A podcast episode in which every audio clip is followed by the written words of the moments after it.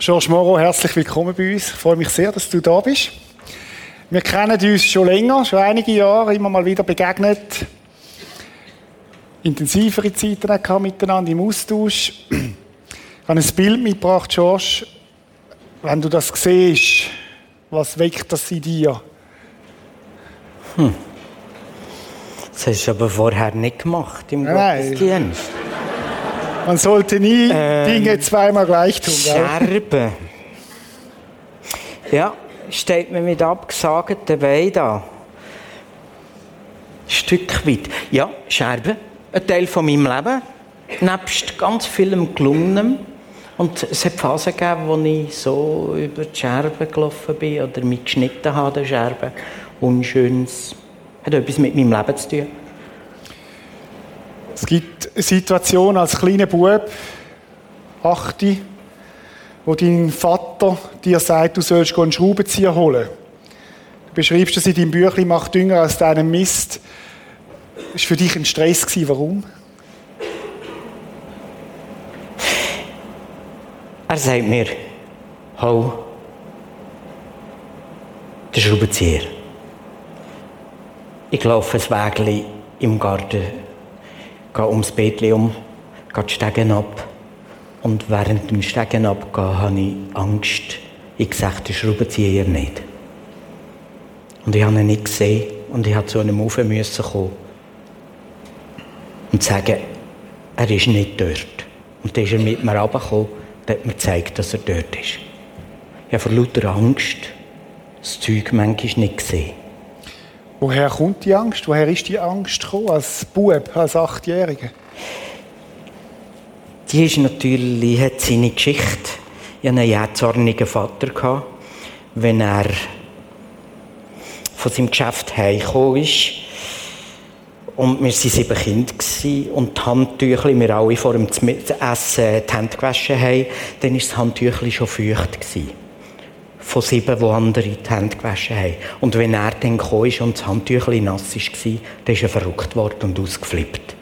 Er hat 32 Magengeschwür gehabt. Er war ein gereizter, jähzorniger, liebenswürdiger Mensch der immer wieder von Überforderung in die Überforderung gelaufen ist.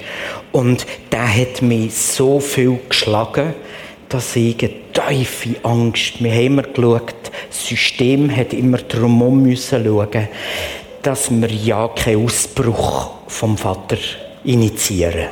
Und diese Angst war in diesem achtjährigen Schorsch.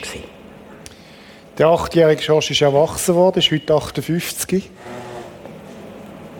Was macht das heute bei dir, wenn du das erzählst? Ist das einfach vorbei, Vergangenheit, ein Teil von deiner Geschichte? Oder hat das irgendwie Spuren hinterlassen bis heute? Es hat Spuren hinterlassen. Habe, es hat sich eine Persönlichkeit entwickelt bei mir, wo Angst prägt ist. Und die habe ich bis heute. Die musste ich akzeptieren, die musste ich sogar umarmen und sagen, okay, Angst, das ist ein Teil von meinem Leben. Ähm, aber ich habe mir gesagt, Angst ist nur ein guter Meldeläufer, sagt mir, wo ich die Finger verbrennen kann. Aber mit Angst, äh, mit äh, Wärme kann ich auch etwas kochen. Also sagt Angst, Achtung, hier kannst du Finger verbrennen, aber ich sage der Angst immer wieder ganz konkret, das könnte das Tagebuch erzählen, mein Tagebuch, äh, mein Lieblingsteil, äh, das könnte von deren Auseinandersetzung reden. Und ich sage der Angst dann manchmal wie, äh, ich mache, äh, die Identifikation, wo ihm dann sagen, hey, du bist äh, nicht ich bin nicht nur Angst. Ich will kochen. Ich will Leben genießen. Ich will können essen. Mhm. Und nicht aus Angst. Das sagst du jetzt heute, aber du hast vorhin erzählt, auch, als so 20-jähriger Militär, da hat die Angst in deinem Leben ganz eine andere Dynamik gehabt. Ja. Was hat sie bewegt dort? Dort hat sie bewegt, dass ich. Äh, ja, vielleicht ist es dort weniger die Angst, ein bisschen äh, eine unterdrückte Kindheitswut. Weil du selber hast ja nicht dürfen ausbrechen, weil wir haben müssen schauen, dass der Vater nicht ausbricht. Mhm. Und im Militär ist der Mini ausgebrochen. Und dann habe ich alles, was autoritär dahergekommen ist, ein bisschen hohl dahergekommen ist, habe ich erniedrigt, perfide erniedrigt.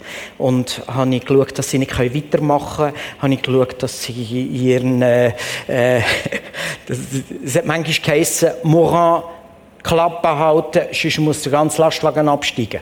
Äh, weil ich ganz perfid leisli äh, einen Krieg angefangen habe gegen die Autoritätspersonen. Können wir auch sagen, eine unverarbeitete Geschichte, egal, mhm. bei dir ist jetzt das mit deinem Vater gewesen, ja. hat Auswirkungen an falschen Ort. Ja. Leider im Militär ist jetzt nicht das Schlimmste. Äh, ich bin froh, dass es nicht an meinen Kindern in erster Linie ausgegangen ist und dass ich es dort verarbeitet habe. Äh, dort sind die mir leid. Ich habe später mal der 700 Jahre Feier in Grüningen habe ich Predigt gehabt. Das war ein ökumenischer Gottesdienst und das Grüningen war eine Landvogtei und die sind alle Politiker und weiss ich was, sind dort hergekommen. Und ich gehe auf die Kanzel, habe Predigt und dann sehe ich einen vom Militär. Puh, das hat gemacht, boing. Wie ein Trigger ab. Ein Trigger, weil ich gedacht habe, ja, nein, eigentlich nicht ein Trigger. Ich habe mich geschämt, weil ich gewusst habe, leck, kann ich dort zu Hause gelassen. Und jetzt bin ich da oben und tue Predigt an. der hat schon noch einiges... Kann ich nachvollziehen, das ist ja, schwierig, gell? Ist nicht ein Trigger, es war irgendwie, ja, es war offen. George, ein anderer Zerbruch, eine, das ist das, wir kommen nachher noch mal drauf, was das geheißen hat für dich mit deinem Vater, ein anderer Zerbruch, 2004 schreibst 2004 habe ich in meinem persönlichen Schiffbruch erlebt. Das Scheitern meiner Ehe war das Schlimmste, das ich in meinem Leben durchgemacht habe. Nach 21 Jahren Ehe schien alles kaputt. Mit einem 100% Job und als plötzlich alleinerziehender Vater von vier Teenagern musste das Leben neu geordnet, teils neu erfunden werden. Zehn Monate später, als das neue Zuhause eingerichtet war und ein Durchatmen möglich wurde, meldete sich eine tiefe Erschöpfung. Zerbruch, deine Ehe ist auseinandergegangen. Sagst du, es sei dein schlimmster Moment gewesen, kannst du das nochmal beschreiben? Oder was? Also ich, man kann es erahnen, als jemand, der das nicht erlebt hat, aber...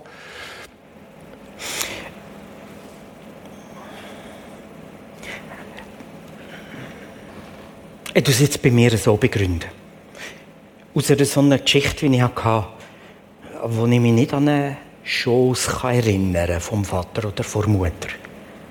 Äh, und mit dieser äh, gewaltigen Brutalität, nicht einfach jetzt, sondern so, so, habe ich wie eine Kontrawelt aufgebaut. Und nicht nur meine Kinder sollen es anders haben, sondern ich habe den Traum bis zu der Illusion entwickelt, eine ganz andere Welt können zu produzieren, wo nicht von Wut und Ärger prägt ist, wo nicht um mehr die Welt muss tanzen und es, so in die Richtung. Und nachher nach 22 Ehejahren auseinander. Ihr denkt, was tun wir unseren Kindern an? Wie können wir nur blöd sein? Was vermasseln wir? Zu was sind wir ohnmächtig und können nicht handeln. Das ist, äh, darum ist das einer von meinen schlimmsten Momenten gewesen, weil die Multiplikation und ganz fest stellvertretend auch für Kind äh, ähm, und ich es aus meiner Kindheit kennt habe und merke, huch, jetzt werden die den Scheidungsecken abhaben, wo dann später ein kleinerer Ecken ab war, als ich dort gemeint habe. Mhm. Eigentlich könnte man auch sagen, wenn man es ein zusammenfasst, du hast den Vater die Liebe gesucht und nicht wirklich bekommen, im Gegenteil. Und jetzt bricht eine andere große Liebe auseinander. Traumatische Erfahrung, stelle ich mir vor. Und gleich schreibst du in deinem Buch mit dem provozierenden Titel Mach Dünger aus deinem Mist. Was heißt das, George? Dünger aus dem Mist machen? Ich meine, das sind ja schwierige, schwierigste Situationen, wenn ich das so lese, plakativ, könnte man sagen, ja, ja, mach etwas Gutes drauf, draus, tu die Augen zu, durch. Das gehört halt zu deiner Biografie. Aber, aber bei dir ist es ja viel aktiver. Wie macht man dann aus dem Mist etwas Gutes? Äh, ich versuche es anzudeuten. Es ist ein Geheimnis ähm, aus Mist Dünger zu machen. Sei es jetzt ob selbstproduzierter Mist, fremdproduzierter Mist oder das Schicksal, wo wir Diagnosen bekommen. Das Tagebuch war eine Form, wo, wo, wo für mich das Züngli an der Waage war. Das ist mein Transparenzbuch. Da hat alles den Platz. Fast wie die Psalmen, wenn wir die lesen, in den 150. Das sind ja nicht gerade Schmeichelschriftstücke. Äh, das sind ja nicht nur äh, heilige äh, Gedichte, mhm. wo in einem schönen Moment so wohl tun, sondern dort heisst es, uh, da rumort. Ich habe viel, meine Wut ist viel aufgebrochen in diesem Tagebuch und ich habe ganz vieles da drin hineingeschrieben, hineingeschrieben, hineingeschrieben und mit der Zeit, und das hilft, eine gewisse Distanz zu bekommen morgen noch einmal zu lesen. Ähm, es, man kann differenzieren, es gibt Selbsterkenntnis. Ich tue es halt meistens ähm, als Gespräch mit Gott. Ich sage, hey Jesus, das kann doch nicht sein, wegen, und dann kommt deftige Sprache drin und dann kommt das Ganze drin. Das ist eine Form, heranschauen und sortieren ähm, und ähm, äh, ans Licht haben. Ich also, muss eigentlich ans Licht Wenn ich das so höre, heisst das eigentlich, Mist gehört zum Leben schmerzhaft, Zerbruch gehört zum Leben. Und deine Reaktion ist jetzt nicht wie so, ich muss es abdrucken, möglichst äh, sage ich jetzt mal, möglichst liften, schöner darstellen, sondern es darf sein. Ja, und das es darf sein, ist uns, glaube ich, allen theoretisch klar. Und praktisch wird es dann bissig, wenn etwas ist, wo du nicht möchtest, dass es ist oder wo dir nicht ins Konzept passt oder wo dich verletzt oder wo du anders hast wollen und es ist dumm rausgekommen oder, oder, oder, oder. Also das finde ich, äh, ist die ganz grosse Herausforderung. Was ist deine Beobachtung? Leben wir dann auch in einer schwierigen Zeit, wo man immer Schöne rauskehrt? Und das Schwierige muss irgendwo dem Geheimen bleiben, das Geheimnis, oder? Die Geschichte mit deinem Vater, ich nehme nicht an, dass die irgendwie so groß überall klar war. Gibt es da Diskrepanz in der Gesellschaft, in der wir leben? Ja, wir leben in einer Diskrepanz, aber das ist seit Jahrzehnten und seit langem schon, dass, dass wir äh, eigentlich das Schöne immer rausheben. Unsere Zeit durch die ganzen Medien passiert das noch mehr. Und andererseits ist heute in der heutigen Medienebene wird auch das Negative rausgehoben. Das fördert noch etwas mehr, verstecken, dass ja niemand daran herkommt, weil es ja schon publik wird.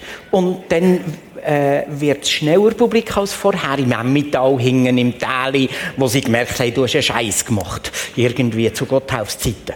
Äh, vielleicht auch nicht, dort ist sicher auch äh, Gerüchteküche umgegangen. Aber äh, ich finde, heute wird das noch stärker polarisiert. Wir haben aber auch mehr Mittel, um alles zu vertuschen. Unsere ganzen Bilanzen vertuschen, wir können Botoxen, wir können, wir können Haufen verschönern. Also Botox du Erfahrung, so? Nein. Berlusconi. Äh, okay, ja. Der russische Freund und allerlei. Das sind jetzt Männer ausnahmsweise. Ja. Äh, es hat ja Haufen Frauen so machen. Ähm, oder echt mehr, äh, weiß es nicht. Aber dort Gut, doch ist diese Spannung zwischen dem, wo man, man stellt etwas da und dahinter. Ich habe vorhin bei der Begrüßung gesagt, jeder kennt Zerbruch. Oder ja. du bist auch als Seelsorger-Coach unterwegs. Hey, machen wir uns doch nichts vor. Ja. Und du sagst, es ist ein Teil vom Umgang mit Mist. Ich nehme den, den Mist und schaue ihn mal an. Mhm. Wird denn jeder Mist zum Dünger? Nein, ich glaube, dass nicht jeder Mist zum Dünger kann werden. Es gibt Mist, den müssen wir entsorgen. Ähm, ich war letzte Woche in Zürich, äh, von der Tramstation zu einem Haus, wo ich ein Coaching hatte, äh, gelaufen und dann bin ich an einer Entsorgungsstation vorbeigekommen. Da heißt Entsorgung und Recycling. Es gibt also Sachen, die müssen entsorgt werden. Und es gibt Sachen, die können recycelt werden. Kannst du uns mal ein bisschen mitnehmen? Was okay. müssen wir entsorgen und was dient zum Recyceln. Okay. Puh. Hast du ja nicht deinem Vater entsorgen Nein, eben genau nicht. Und ich habe auch nicht einfach... Ich habe vielleicht meine Verletzung meine Verletzung, meine, äh, seine Schuld, die er an mir da hat, die hat ja auch in mir nicht immer nur das Beste ausgelöst, wo auch ich schuldhaft geworden bin, oder? Also von dem her geht es ja auch am, am Punkt, es gibt Sachen zu zu entsorgen, wo, wo ich, ich will meinem Vater vergeben, weil wenn ich ihm das nicht vergebe, nicht rechtfertige, Sogar einer sagt, darum rede ich davon, weil ganz oft über Gewalt, über sexuellen und psychischen Missbrauch nicht geredet wird. Also äh, vergeben heisst nicht, ich muss es vergessen. Nein, es, das heisst auch nicht, ich muss nicht darüber reden. Es wird sicher nicht zu jedem Zeitpunkt der Fall sein, wo ich darüber rede. Aber äh, es hat Zeiten gegeben, wo ich sicher nicht, mit meinem Papa habe ich nie können über das reden weil äh, er hat das nicht zugelassen, darüber zu reden. Und dann habe ich mit 40 gemerkt, ich war in der Therapie, gewesen, ich habe, ich habe dort ein grosses Problem und mir hat der Therapeut gesagt, schreibe einen Brief an Vater. Und dann habe ich diesen Brief geschrieben, geschrieben, geschrieben, geschrieben. Und während dem Schreiben habe ich gemerkt, gar nicht Schmerz, die Schläge waren das Schlimmste, sondern sie es nicht können sagen, es tut mir leid, und sie es nie können einen Vater im Rücken haben, der mich segnet für meine Entscheidungen. Sondern er hat immer nur gesagt, mach nicht das, das ist nicht richtig, das ist falsch, deine Entscheidung ist falsch, das studieren, Theologie studieren, das ist falsch, das ist nein. Ich habe immer nur eine Be Beurteilung gehabt. Und ich habe gemerkt, mit 40, ich habe mich gesehen nach einem Papa, der mir mal einfach der Segen in den Rücken schmettert. Wir sind ja immer noch beim Entsorgen. Entsorgen. Was, ha ja, was heißt das jetzt? Was heißt das jetzt praktisch? Jetzt hast du den Brief geschrieben. Ich habe den Brief du hast gemerkt, geschrieben. da ist Schuld passiert. Das du hast die Schuld nicht unter den Teppich gewischt. Du hast sie auch nicht wie einen Wasserball und abgedruckt, sondern du hast sie lassen. Und jetzt? Und dann habe ich ihm weiter drin geschrieben. Und das war noch im Atari. Gewesen. Das ist einer von den, alle Leute, die das noch kennen, wissen das noch. Das ist Atari Etwa mit 58 und so, genau. Und nachher ist der abgestürzt nach dem Briefschreiben. Also der Atari-Computer? Der Atari. Mhm. Und später, als ich den wieder aufgeladen habe, war der Brief nie mehr. Mhm. Egal, ihr könnt es interpretieren, wie ihr wollt. Zwei Jahre später mhm. stoße ich in irgendeinem Do äh, Dossier-Ordner wieder auf den Brief. Mhm. Und ich habe den ja eigentlich geschrieben, um nachher zu überlegen, ob ich ihn am Vater schicke. Mhm. Zwei Jahre später taucht er auf und ich habe gemerkt, ich muss den nicht schicken. Mhm. In meinem Herz ist eine Vergebung möglich gewesen, eine Entsorgung ihm gegenüber. Und dann habe ich nur noch darüber nachgedacht, wie ich jetzt mit dem Vater eine schöne zweite Hälfte vom Leben kann bringen kann. Und die ist aber nicht so schön, wie man sich das vorträumt. Also, um es nochmal zusammenzufassen, es ist eigentlich eine einseitige Entsorgung. Ja unabhängig von dem, wie dein Vater auf das reagiert. Habe ich ja. das richtig verstanden? Ja, es ist ein Durchschneiden von einer Kette, weil seine Schuld hat sich mit meiner Verletzung verkettet. Mhm. Und Vergebung von meiner Seite ist ein Lösen von dieser Kette. Mhm. Damit ist da immer noch nachher ein Umgang mit einer Person. Aber ich bin nicht mehr mit allem verkettet. Und er kann mich nicht mehr steuern anhand dieser Kette. Und das ist später in Ehen, in Scheidung ist das ganz schwierig. Dort, wo innerlich keine Vergebung passieren kann, was ganz einfach gesagt ist, sehr oft, bei mir hat das drei, vier Jahre gedauert, bis das möglich ist, ist man immer, es muss nur die Ex-Partnerin oder so ein Mail schreiben, einen Nebensatz, und es ist mit dem Innersten gerade verbunden. Es ist wie eine Schnur, wie ein direkter Draht. Und das ist durch Vergebung gibt es dort ein Cutten. Aber nachher fängt eine happige Arbeit an. Nämlich recyceln, was kann ich das Beste daraus machen aus dieser Situation. Das will ich jetzt gerade fragen. Jetzt sind wir beim Entsorgen gewesen. Ja. Das ist der eine Topf. Und du hast aber gesagt, du hast noch einen zweiten gesehen, recyceln. Ja. Erzähl uns dann, wie geht ein Recycling? Ja. Wie kann Recycling passieren? In dem, als ich mich dem stelle, wo mir immer noch wehtut, trotz der Vergebung. In dem, als ich realisiere, ich habe immer noch ein angesprägtes Leben. Ich habe immer noch nach Liebe heischendes Leben. Ich habe immer noch die Aspekte und dort dann nachher heranschauen und nach Lösungen suchen. Und jetzt zum Beispiel in einer anderen Situation, mit der Zeit bin ich sensibel geworden für Menschen, die ganz Ähnliches durchgemacht haben. Ich spüre schnell mal, wo Menschen tiefe Ungerechtigkeiten erlebt haben. Und ich spüre schnell solche Aspekte. Ich habe dann auch Kurs für Trennung und Scheidung entschieden, zum Verarbeiten, weil sehr oft gibt es Kurs, Ehekurs, aber nicht zu der Verarbeitung. Wenn aber 50 Prozent trennt und geschieden werden, was ist denn mit dem ganz vielen Unverarbeiteten? Und das wäre eine Form von Recycling, das wollte ich auslösen. Könnte man sagen, durch das Schwierige hast du Kompetenz recycelt aus dem Mist, wo dich heute kompetent macht, Menschen zu verstehen, mit ja. schwierigen älteren Geschichten, Menschen zu verstehen im Zerbruch hinein, wo Gott auf schräge Linie, sage ich jetzt mal plump, etwas Gutes kann machen kann. Ja. Nur meine Frage ist, bist du nicht an Gott zerbrochen? Jetzt meine, du hast das Schwierige erlebt, äh, du, du könntest ja sagen, wo ist denn der Gott? Also ich habe so eine Karikatur mit, mitgebracht. Gott, wo ja. bist du? Die hängen in meinem Büro, die Liebe. Ähm, nicht Gott hat mich geschlagen. Unsere Ehe ist nicht wegen Gott auseinander. Aber trotzdem? Trotzdem. Er hat mir im Alten Testament 6800 Mal durch Jahwe gesagt, ich bin da hat man nicht gesagt, mit mir kommst du in eine schmerzfreie Zone. Mit mir kommst du in ein, in ein Traumland. Sondern er sagt, ich baue eine neue Welt. Und hier ist Freude und Leid, Schmerz und Trauer zusammen. Und so hat auch er sich verletzlich gegeben. Christus ist auf die Welt gekommen, Gott ist auf die Welt gekommen, mit der verletzlichen Gottesseite. Und die hat ihn ans Kreuz gebracht. Und die ist aber deckt mit einer Gotteskraft so ineinander. Die ist nicht entweder oder. Und das ist das. Manchmal ähm, merke ich, ich bin jetzt weniger an dem, ich bin nicht, ich habe Gott kaum Vorwürfe gemacht. Ich habe gefunden, der Scheiß, den wir auf dieser Welt bauen, ist nicht sein Problem in erster Linie. Ich möchte die Diskussion von einer anderen Seite hergehen. Sondern Gott, mit deiner Kraft, gib mir mit meinem Scheiß einen Weg zu finden, der hoffnungsvoll ist. Das, ist, das reizt mich an Gott und nichts anderes. Was, was mich ja. beeindruckt, George, und äh, wir, sind, wir kennen uns schon länger, ist, dass, ich würde es mal mit ein meinen Worten sagen, den Zerbruch integrieren in mein, ins Leben.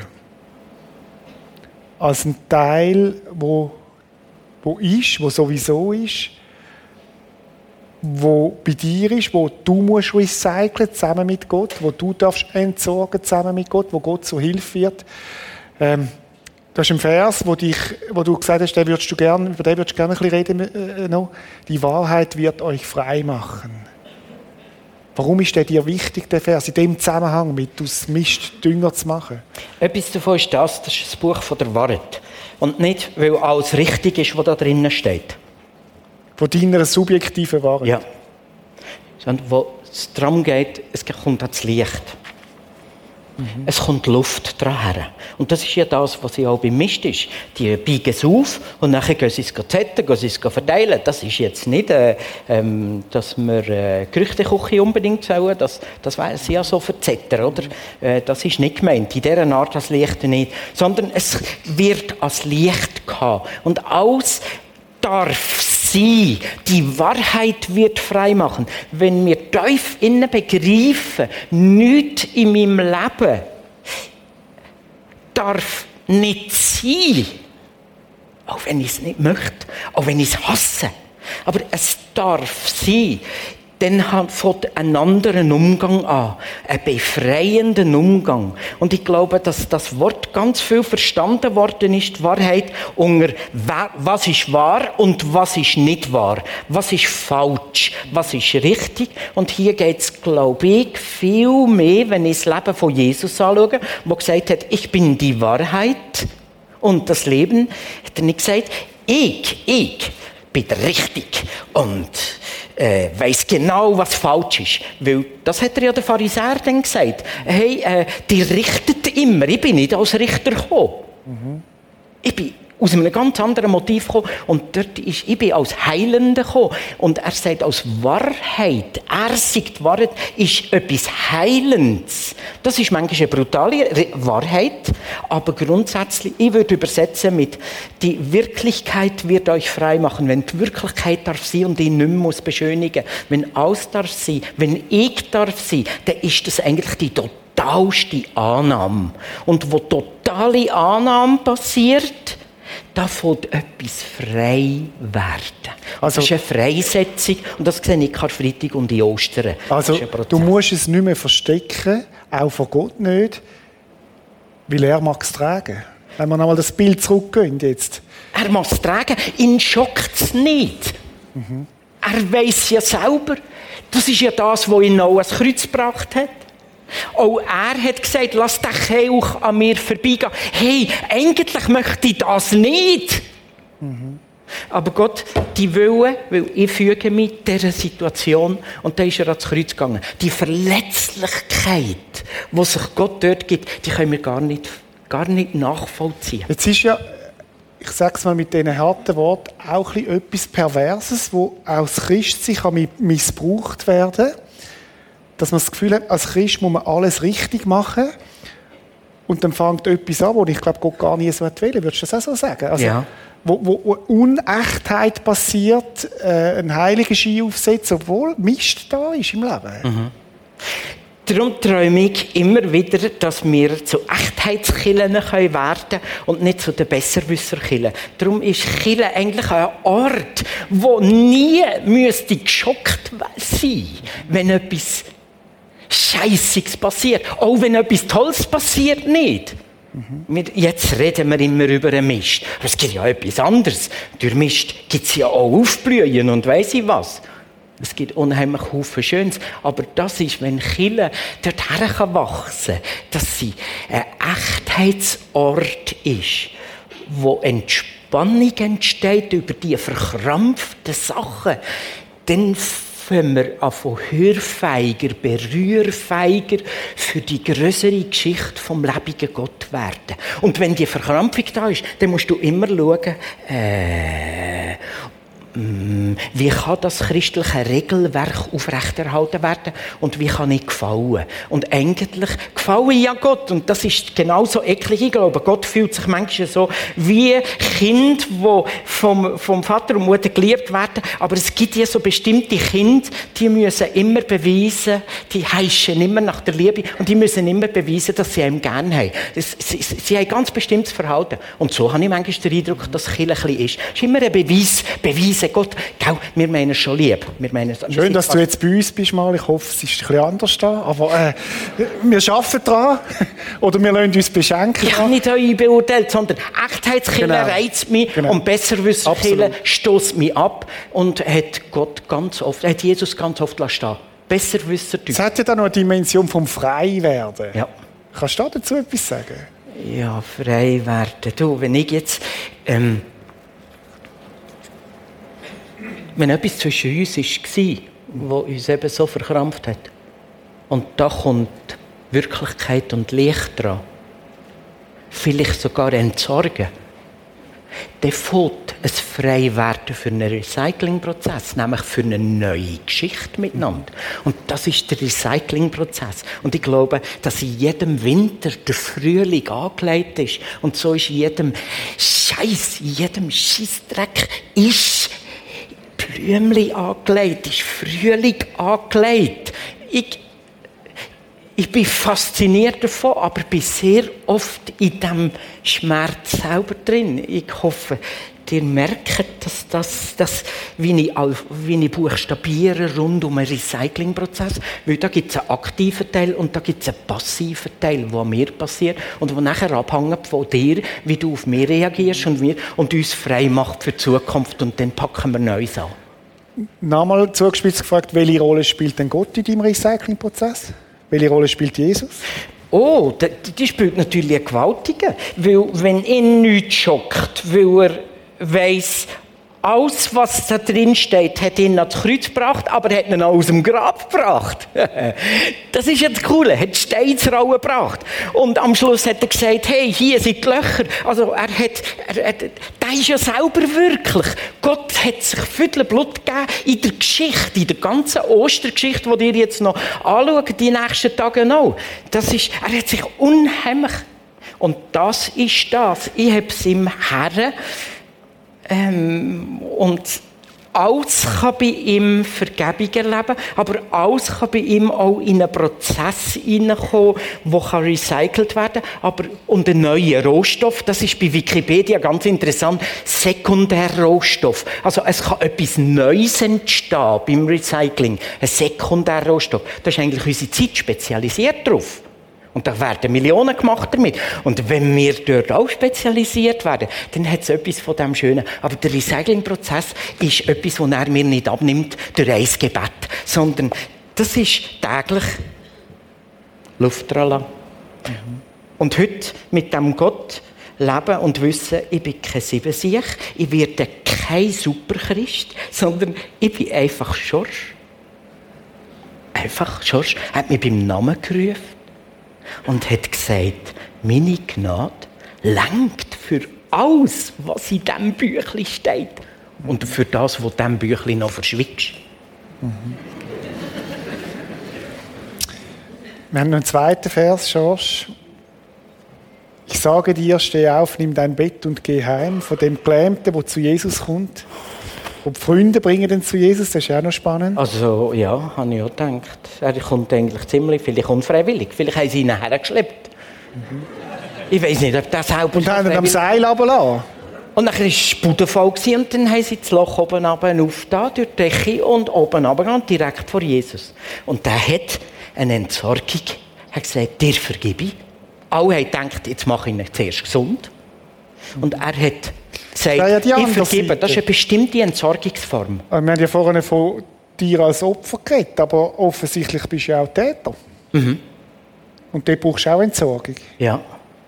Und Kraft für die Entsorgung mit anderen und für die Entsorgung bei sich selber, weil ich muss mich auch entlasten von Schuld und da bin ich froh, dass ich einen Gott habe, der mir auch die Fähigkeit, weil manchmal habe ich den Eindruck, dass sie uns nicht Möglichkeit, dass wir manchmal die Vergebung von Gott annehmen und uns nachher selber sabotieren und uns nicht vergeben, weil wir sagen, eigentlich hätte es nicht passieren sollen. Mhm so eine bescheuerte Ebene, überhaupt noch eine Sekunde darüber nachzudenken, wenn ich befreit bin. Mhm.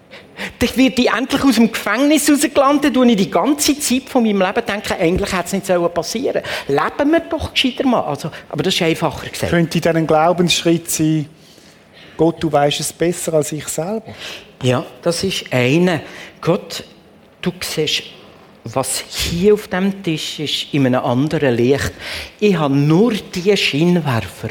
Und das ist aber in einem Zusammenhang von viel mehr, wo du siehst. Und ich vertraue mich deiner grösseren Geschichte haben, weil meine Augen haben eine beschränkte Sicht. Und das ist aber eine Freundschaft, die da drinnen entsteht, eigentlich, äh, äh, das ist die Freiheit, die wir vorher etwas angesprochen haben. Aber zu dem Wort noch schnell. Da finde ich einen ganz verrückt. Er sagt, Vergebung. Wuff, das beeindruckt uns. Und dann sagt er, und ich frage mich, wo es genau dort das Wunder passiert. Steh auf. Du hast einem Gelähmten sagen, steh auf. Stand mal endlich auf. Äh, Wir denken immer, ja, das ist wahrscheinlich das Wunder, dass er noch aus dem Gelähmt sei. Was ihn an seine Matten, an sein Bett gebunden hat, weiß ich nicht. Und ich möchte das übertragen auf unsere Lebenssituation. Wir haben unsere Biografie, seine Matten, seine Matratze, die sie ihnen runtergelassen haben. Das ist sein Nächste, was er hatte. In seinem Geleebtsein, seine Selbstsabotage, sein Gelähmtsein, egal durch Krankheit, Fremdes oder Eigens. Und am Schluss sagt dort Jesus ihm, hey, stand auf, nimm deine Matratze unter den Arm und gang nie heim. Fang etwas Neues an. Nein, er sagt, Biografie, das war ja ein Stück wie Biografie, die Matratze. Nimm's unter den Arm und gang in deine Herkunft. Mhm. Mit einer neuen Dimension von Vergebung und von Auferstehungskraft. Also an diesem Wort, das finde ich Hammer. Ich hoffe, wir mit 88 noch darüber nachdenken Weil da habe ich manchmal den Eindruck, ich sage manchmal meinen Kunden in gewissen Situationen, manchmal wissen sie, dass es ein Bibelvers ist, manchmal wissen sie es nicht. Ähm, stand auf und bleib nicht auf deiner Biografie liegen als Opfer. Weil der Punkt ist, und das finde ich einen ganz heiklen Punkt in unserem Leben, ähm, entweder tun wir es beschönigen, oder wir haben eine Tendenz zum Opfer. Und dann tun wir im Saft zuhlen. Mhm.